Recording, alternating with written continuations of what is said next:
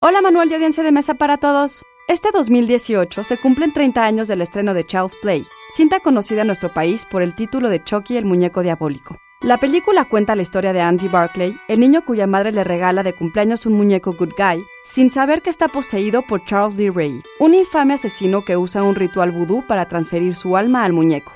Psy Institute. Masterpiece Your Life.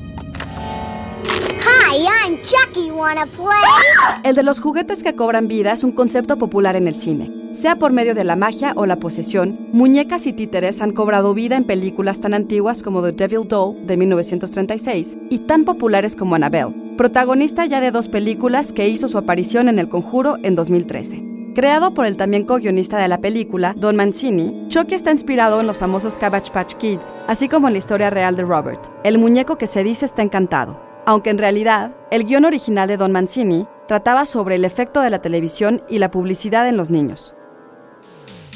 Además de escribir todas las películas de una serie que ha generado cientos de millones de dólares de ganancia, Mancini ha dirigido las tres últimas películas y se encuentra preparando, sí, una serie de televisión, para que vean que los juguetes no son cosa de niños. Seed of Chucky de Don Mancini se proyectó como parte de la programación de Mórbido, Festival Internacional de Cine Fantástico y de Terror. Idea original y guion de Antonio Camarillo. Yo soy Ana Goyenechea y nos escuchamos en la próxima cápsula SAE.